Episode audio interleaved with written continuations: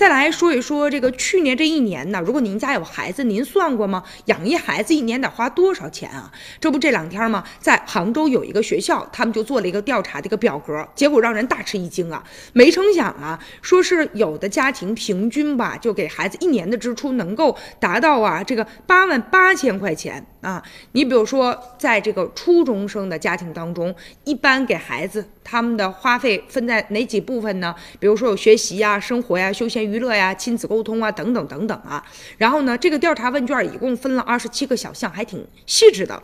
然后呢，其中呢这调查就显示了，说是你比如说教育投入吧，上这个培训班平均这一个家庭一年呢是花两万两千块钱，但也有比较高的，平均呢是六万两千五百块钱，这还不是最多的。说有一个家庭啊，他们一年呢最多要花呢二十万元啊。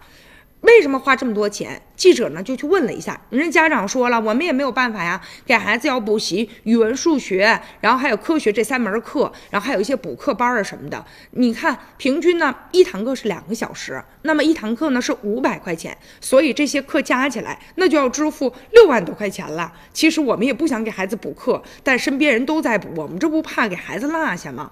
还有就是呢，你比如说啊，除了这些开销，调查问卷也问了，说你有没有表扬孩子啊？有的家长说。说平均吧，一周表扬孩子能达到啊六十次。认为家长认为啊，就说孩子呢，你表扬他，他上进心呐、自尊心呐，他都增强了，而且呢干劲十足。你比批评他要强多了。你老批评他，孩子也不开心。当然了，该管的得管。你比如说这成绩落后啦，和家长犟嘴啊，还有就是浪费食物，这个咱必须得批评啊。还有一个家长一年带孩子能看五十场电影，有不少。其他的这些小朋友挺羡慕的，说你看我们现在课业负担比较重哈，我爸妈都不领我去，人家能去五十次。不过这家长说了，孩子喜欢培养他的兴趣爱好，这也没什么不行的呀。